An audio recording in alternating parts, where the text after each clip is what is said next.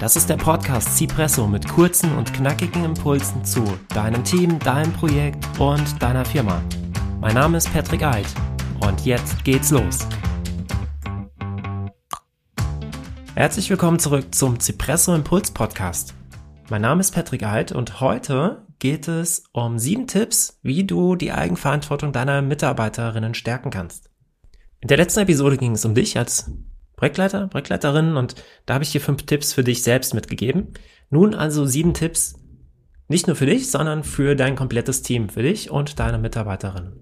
Und wir fangen an mit Tipp Nummer eins und der ist eigentlich auch offensichtlich, das Team, das Projektteam braucht eine gemeinsame Vision. Und als Projektleiterin, als Führungskraft eines Teams ist es deine Aufgabe, die, die Richtung vorzugeben, die Vision vorzugeben. Die Vision darf natürlich keine leere Worthülse sein. Sie muss gefüllt sein mit Leben, sie muss real sein, sie muss erreichbar sein. Und es ist von daher wichtig, dass du deine Mitarbeiterinnen mit einbindest, wenn du die Vision erstellst und wenn du auch den Weg zur Zielerreichung besprichst oder planst. Sie muss, die Vision muss greifbar und valide, valide sein. Und jeder, jeder im Team muss diese Vision auch umsetzen wollen. Schönes Zitat aus Alice im Wunderland. Wer das Ziel nicht kennt, wird den Weg dorthin nicht finden. Und so ist es natürlich auch in einem Projektteam. Wenn man nicht weiß, wo man hin möchte mit dem Projekt, dann wird man den Weg auch nicht finden.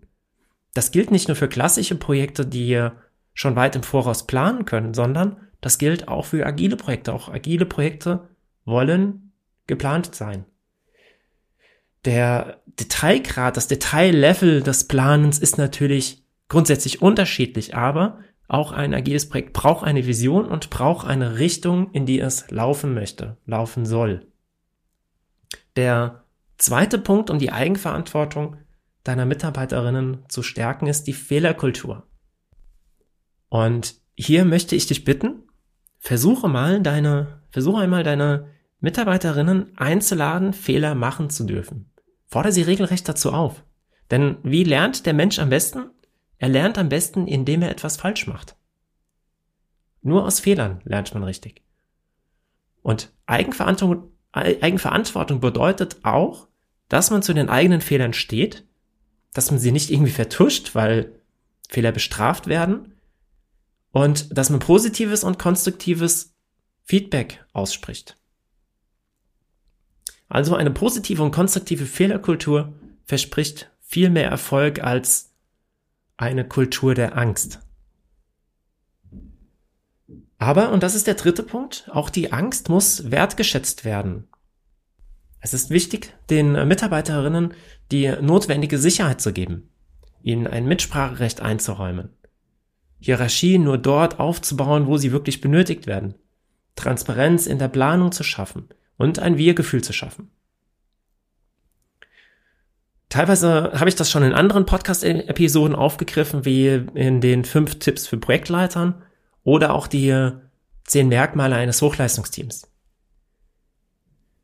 Der vierte Punkt, um die Eigenverantwortung von Teams zu stärken, ist eine Feedback-Kultur zu schaffen, eine offene Feedback-Kultur. Und wenn du als Führungskraft nicht das Feedback deiner Mitarbeiterinnen einforderst und dieses Feedback auch nicht wertschätzt, dann wirst du womöglich wertvolle Hinweise und Impulse nicht erhalten, also sie werden verloren gehen, die ansonsten von den Mitarbeiterinnen gekommen wären. Die Feedback-Kultur muss äh, dazu geprägt sein von wechselseitigem Vertrauen und von Respekt. Das Feedback sollte auch nicht nur innerhalb einer Hierarchieebene geschehen oder innerhalb einer Abteilung, sondern auch über Hierarchie und Abteilungsgrenzen hinweg. Das, ähm, der fünfte Tipp, um die Eigenverantwortung deiner Mitarbeiterinnen zu stärken, ist, das Stärkenprofil zu kennen, ein Stärkenprofil zu, zu erstellen. Dazu gab es auch schon mal eine Episode, wo es um die Persönlichkeitstypen ging.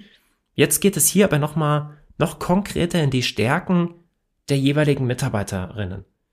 Und nur wenn du genau weißt, wo ihre Stärken und Schwächen liegen, Erst dann kannst du sie optimal einsetzen im Projekt und befähigen, eigenverantwortlich zu handeln.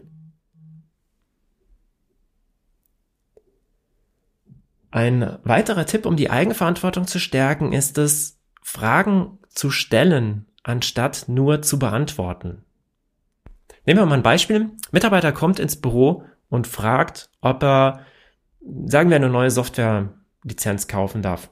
Oder machen wir es erstmal ohne kaufen. Das ist in manchen Unternehmen doch noch ein sehr schwieriger Prozess.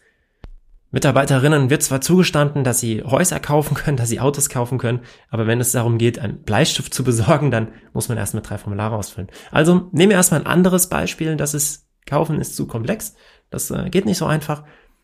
Mitarbeiter kommt rein und möchte eine Software ausprobieren, bevor er kauft. Und also er kommt rein ins Büro und fragt, hier, Chef, darf ich die Software hier ausprobieren? Sieht ganz toll aus. Jetzt könntest du als Chef sagen, ja, mach oder nein, mach nicht. Was ich mit dem Punkt meine Fragen stellen statt nur zu beantworten ist, dass du hier keine direkte Antwort gibst, sondern im Prinzip den Mitarbeiter entscheiden lässt oder beziehungsweise ihn auf dem Weg zur, zur Entscheidungsfindung begleitest. Du könntest zum Beispiel direkt fragen, was erhoffst du dir von der Software? Oder was macht die Software anders als andere Software? Als die andere Software, die bereits im Einsatz ist? Wenn du Rückfragen stellst, dann sollten sie allerdings wertschätzend sein. sein. Du darfst da von der Betonung her musst du aufpassen. Ähm, Gerade was, wenn du jetzt sowas sagen würdest wie, was kann denn die Software, was die andere nicht kann oder so, dann ist es eher ablehnend und das würde jetzt nicht zu dem eigentlichen Ziel des Rückfragens führen.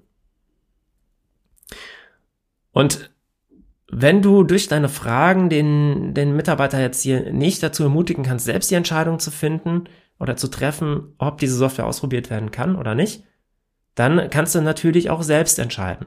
Aber deine Entscheidung, deine Begründung, sie muss nachvollziehbar sein und die Wertschätzung sollte weiterhin natürlich im Mittelpunkt stehen. Also lehne es nicht kategorisch ab, sag nicht sowas wie, nee, geht nicht, wir können ja kein Freeware installieren, weißt du doch, oder hast nicht aufgepasst? Nein, sowas auf keinen Fall sagen, sondern begründen, warum Software nicht installiert werden darf und welche Alternativen es vielleicht gibt. Und der siebte Punkt, lass dich als Führungskraft auch von außen unterstützen. Und jetzt nur deinen Mitarbeiterinnen zu sagen, ab morgen arbeitet ihr alle eigenverantwortlich das wird nicht dazu führen, dass die Eigenverantwortung im Unternehmen wirklich gelebt wird. Es muss aktiv etwas dafür getan werden, dass Mitarbeiterinnen auch die Eigenverantwortung übernehmen können. Und um Mitarbeiterinnen und Führungskräfte zu befähigen, eigenverantwortlich zu handeln, kann eine externe Unterstützung auch sehr wertvoll sein. Zum Beispiel durch externe Beratung oder durch Training, durch Coaching.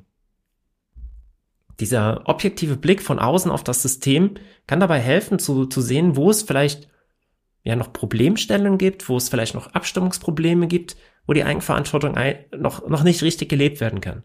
Oder wo es vielleicht auch für die Führungskräfte noch schwer fällt, die Eigenverantwortung zuzulassen, wo sie noch zu sehr in alte Muster fallen. Und Eigenverantwortung zu etablieren in einem Unternehmen, das ist ein Lernprozess, der auch nicht so schnell umzusetzen ist. Das ist etwas, was über einen längeren Zeit eingesetzt werden muss. Eigenverantwortung zu erlernen und in die tägliche Arbeit zu integrieren, das ist ein Prozess, ein Change-Prozess oder Transformationsprozess. Dabei geht es um Vertrauen und die Übertragung von Verantwortlichkeiten und das Loslassen der Verantwortlichkeiten, also auch eine Abgabe von Macht und äh, dieser Prozess sollte von erfahrenen Trainern und Coaches begleitet werden, damit die Eigenverantwortung auch, Eigenverantwortung auch nachhaltig gestärkt und gefestigt wird. Soweit zu den Tipps, um Eigenverantwortung im Unternehmen aufzubauen. Ich hoffe, dass du für dich etwas äh, mitnehmen konntest und ich würde mich sehr über Feedback dazu freuen. In den nächsten Episoden werden wir uns etwas der Agilität äh, nähern und auch, ähm, wir werden darüber, oder ich werde darüber reden, was eine agile Führungskraft ist, was Unterschiede zwischen agil und klassisch ist. Wenn du Fragen dazu hast, dann äh, stell die gerne oder wenn du Themenvorschläge hast, dann nehme gerne, gerne Kontakt zu mir auf. Und in den nächsten Wochen werde ich auch Interviewgäste hier zu meinem Podcast einladen. Und wenn du Interesse hast, zu einem Thema zu reden, Richtung was, was sich im Bereich Projektmanagement oder Teamentwicklung bewegt, dann kontaktiere mich gerne. Wir können uns gerne mal auf einem virtuellen Kaffee treffen und das näher besprechen. Der nächste Podcast wird in einer Woche rauskommen. Das ist dann der letzte Podcast in dem Einwochenrhythmus. Danach werden wir auf einen Zwei-Wochen-Rhythmus umstellen. Vielen Dank fürs Zuhören heute und wir hören uns nächste Woche in Episode Nummer 10.